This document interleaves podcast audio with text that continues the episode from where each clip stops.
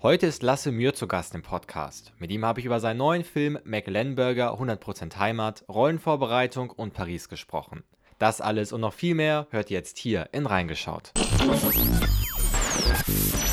Mein Name ist Marc Linden und das hier ist Reingeschaut. Schön, dass ihr mit dabei seid. Heute ist Schauspieler Lasse Mühr zu Gast in der Sendung. Er spielt eine Hauptrolle im neuen ARD-Film McLenburger 100% Heimat. Worum es darin geht, das erzähle ich euch später. Als erstes schauen wir nämlich kurz auf die Karriere von Lasse.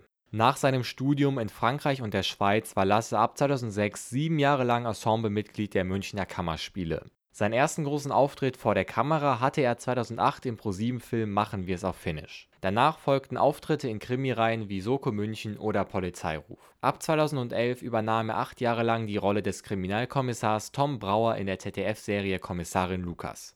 Zeitgleich spielte er unter anderem in den Filmen Die Akte General und Münchenmord einer, der es geschafft hat. 2012 war er das erste Mal im Tatort zu sehen, worauf noch vier weitere Auftritte in der Sonntagabendreihe folgten. Außerdem übernahm er Rollen in Serien wie Nord bei Nordwest oder Soko Köln.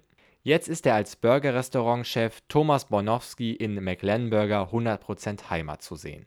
Der Film führt die Zuschauer in die ostdeutsche Provinz. Hier steht die fast 60-jährige Hilde, gespielt von Steffi Kühnert, in der Küche des Burger-Restaurants Quincy's. Das Braten der Burger beherrscht sie wirklich in Perfektion, immerhin hat sie zu DDR-Zeiten eine Großunternehmenskantine geleitet. Beim Einhalten von Regeln sieht das ein bisschen anders aus, da ist sie nämlich nicht ganz so sorgfältig, was dazu führt, dass sie entlassen wird. Und zwar von niemand Geringerem als ihrem eigenen Sohn Thomas, gespielt von Lasse. Doch anstatt sich zu entschuldigen und einfach wieder weiterzumachen, versucht sie ihr eigenes Lokal aufzuziehen, was natürlich jede Menge Konfliktpotenzial auf den Tisch bringt.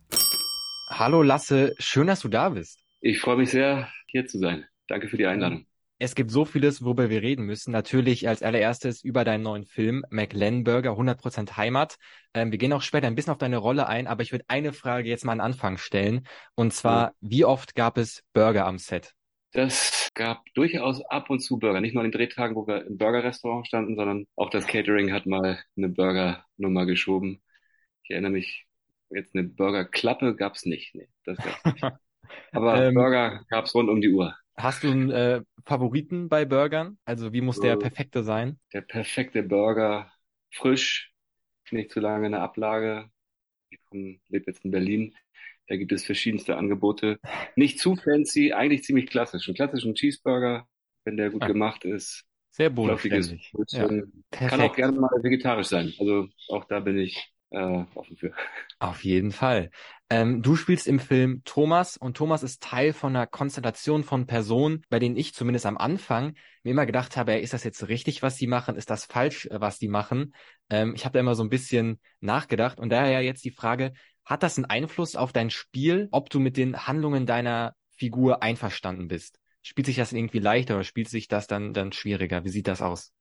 Natürlich gibt es bei jeder Figur, die man spielt, irgendwelche Übereinstimmungen und äh, Überschneidungen. Bei Thomas jetzt war von vornherein klar, äh, dass es der Antagonist ist und dass natürlich zwischen Mutter und Sohn das Konfliktpotenzial liegt. Und zu deiner Frage, ja, natürlich spielen sich Sachen leichter, wenn sie einem bekannt vorkommen. Mhm. Aber mich reizt es eben auch, Figuren zu spielen, die mir vollkommen unbekannt sind, wo ich mich reinarbeiten muss, wo ich forschen muss und äh, erstmal gucken, was ist das denn eigentlich? Wie sah diese Arbeit bei deiner Rolle als Thomas aus, dieses Hereinfuchsen? Das Hereinfuchsen ist jetzt nicht so krass gewesen, dass man denkt, das ist jetzt ein Kosmos, den ich noch nicht kenne. Mhm. Familienleben kenne ich, äh, die Konflikte kennt jeder, glaube ich, äh, in einer Familie.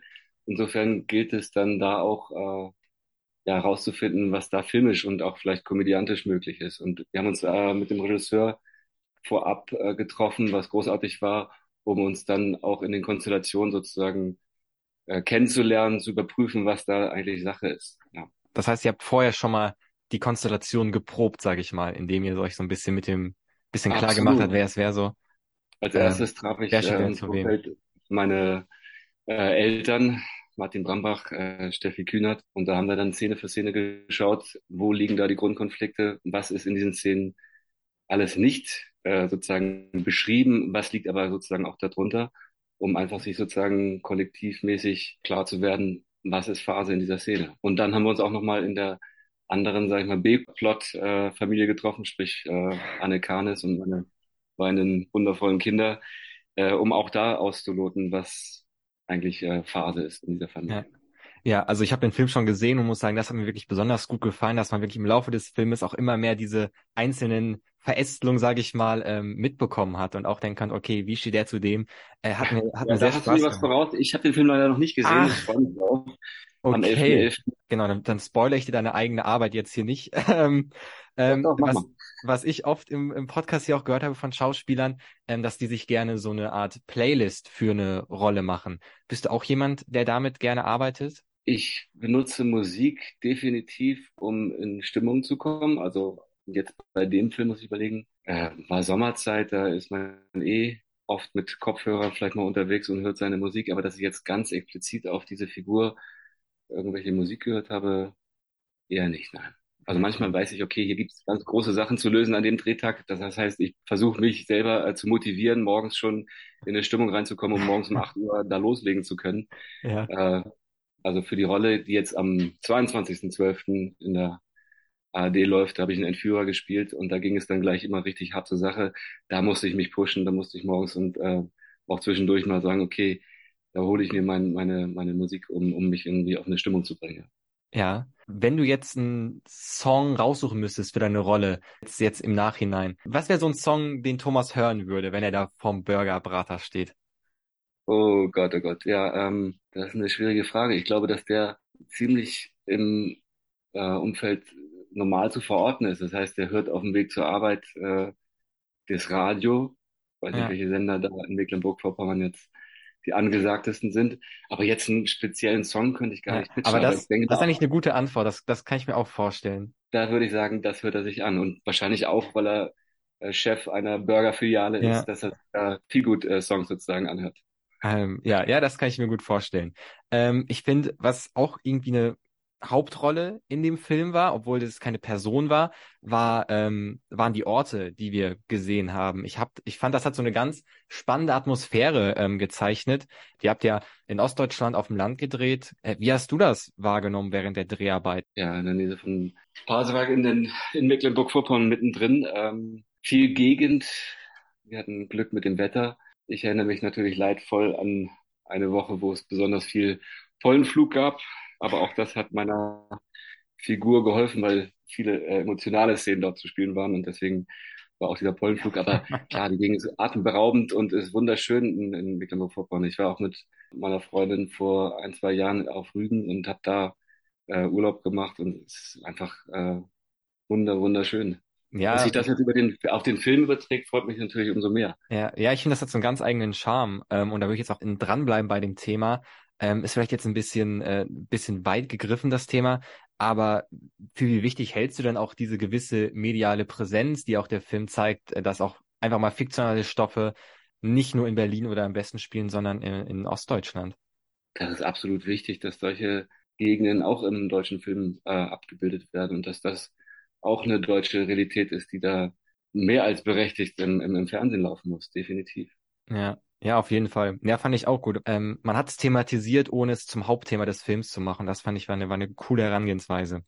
Ähm, mich würde noch eine Sache interessieren. Es geht natürlich auch viel um Familie im Film. Und was ich mich immer frage, du bist ja jetzt jemand, ähm, der viel im Fernsehen zu sehen ist. Wie nimmt, äh, ähm, will ich mal von ausgehen.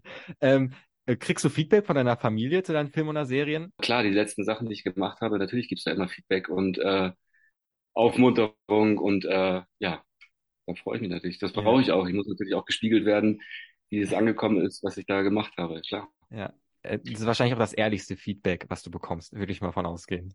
Absolut. Da wird äh, ganz klar, hart, knallhart analysiert. Gerade mein Vater äh, ist absoluter Filmwissenschaftler in dem Moment und äh, sagt mir, was Sache ist. Ach, herrlich. Ja, so muss das sein. Ähm, wir äh, nähern uns dem Ende des Interviews und es gibt immer so Fragen, die fallen so ein bisschen hinten drüber. Äh, und mhm. ich sehe es jetzt als meine Pflicht, die mal ganz kurz mit dir abzuarbeiten. Ich würde dich bitten, ganz schnell und spontan zu antworten. Bist ja, du bereit? Auf geht's. Was ist das coolste Möbelstück in deinem Haus? Sofa. Welches Wort verwendest du zu häufig? Äh. Du hast in Paris studiert. Welches französische Produkt sollte es auch nach Deutschland schaffen? Viel mehr guten Käse. Äh, ist Paris wirklich die Stadt der Liebe? Definitiv. Welches Serienintro überspringst du niemals? Ich schaue mir die immer wieder gerne an, alle. Ist Pizza Hawaii okay? Absolut. Was ist die beste Straße bei Monopoly? Schlossstraße. Welcher ist der beste Weihnachtssong aller Zeiten? Last Christmas. Oh, jetzt ist natürlich Klassiker. Ähm, wovon hast du zu viel? Oh, wovon habe ich zu viel? Kartoffeln gerade. Welche Rubrik in der Zeitung interessiert dich am wenigsten? Die Wirtschaftszeit. Was ist nerviger, Spülmaschine einräumen oder Spülmaschine ausräumen? Spülmaschine einräumen. Welches Album war das erste Album, was du dir gekauft hast?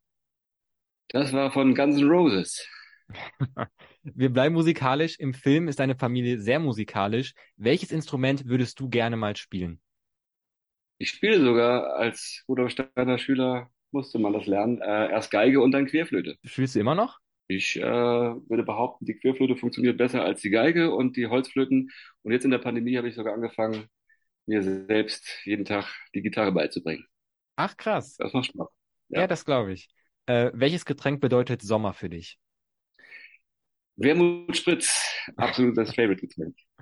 Äh, und letzte Frage, was ist der praktischste Geldschein? Der Zehner. Äh, das waren die 15 Fragen und noch eine letzte Frage hätte ich. Ähm, Im Film hat die Mutter deiner Figur einen großen Traum, den sie verwirklichen möchte. Ähm, hast du auch irgendwie was Vergleichbares, wo du sagst, also das wird auf jeden Fall noch gemacht in den nächsten Jahren? Ich hoffe und freue mich, dass es die letzten Jahre so im Beruf weiterging und hoffe, dass das in der Zukunft auch der Fall sein wird. Ich freue mich ich, auf alles, was da kommen wird. Da bin ich aber sehr zuversichtlich, dass das klappen wird. Ja, Lasse, vielen Dank, dass du da warst. Hat mir sehr viel Spaß gemacht. Ähm, und euch ich kann danke. ich natürlich nur empfehlen, am 11. Mac Lenburger 100% Heimat zu sehen. Es ist wirklich auf ganz vielen Ebenen ein ganz äh, toller Film, der ein, und das ist immer ein gutes Zeichen, wenn man auf dem Sofa sitzt, finde ich, und noch so fünf oder zehn Minuten über den Film nachdenkt und nicht direkt weiter skippt. Äh, das war hier der Fall und äh, deswegen Empfehlung absolut von mir. Vielen Dank Gut, dir. Danke Ciao. Dir. Ciao, danke dir. Das war auch schon das Interview. An dieser Stelle nochmal vielen, vielen Dank an Lasse fürs zu Gast sein. Es hat mir wirklich unfassbar viel Spaß gemacht. McLenburger 100% Heimat seht ihr am 11. November um 20.15 Uhr im ersten und schon ab dem 9. November in der ARD Mediathek. Noch eine Empfehlung von mir wäre es, diesen Podcast hier zu abonnieren, um nie wieder eine Folge reingeschaut zu verpassen. Und ihm auch auf Instagram zu folgen, dort heißt er reingeschaut-podcast. In diesem Sinne, euch vielen Dank fürs Zuhören, bis zum nächsten Mal und ciao.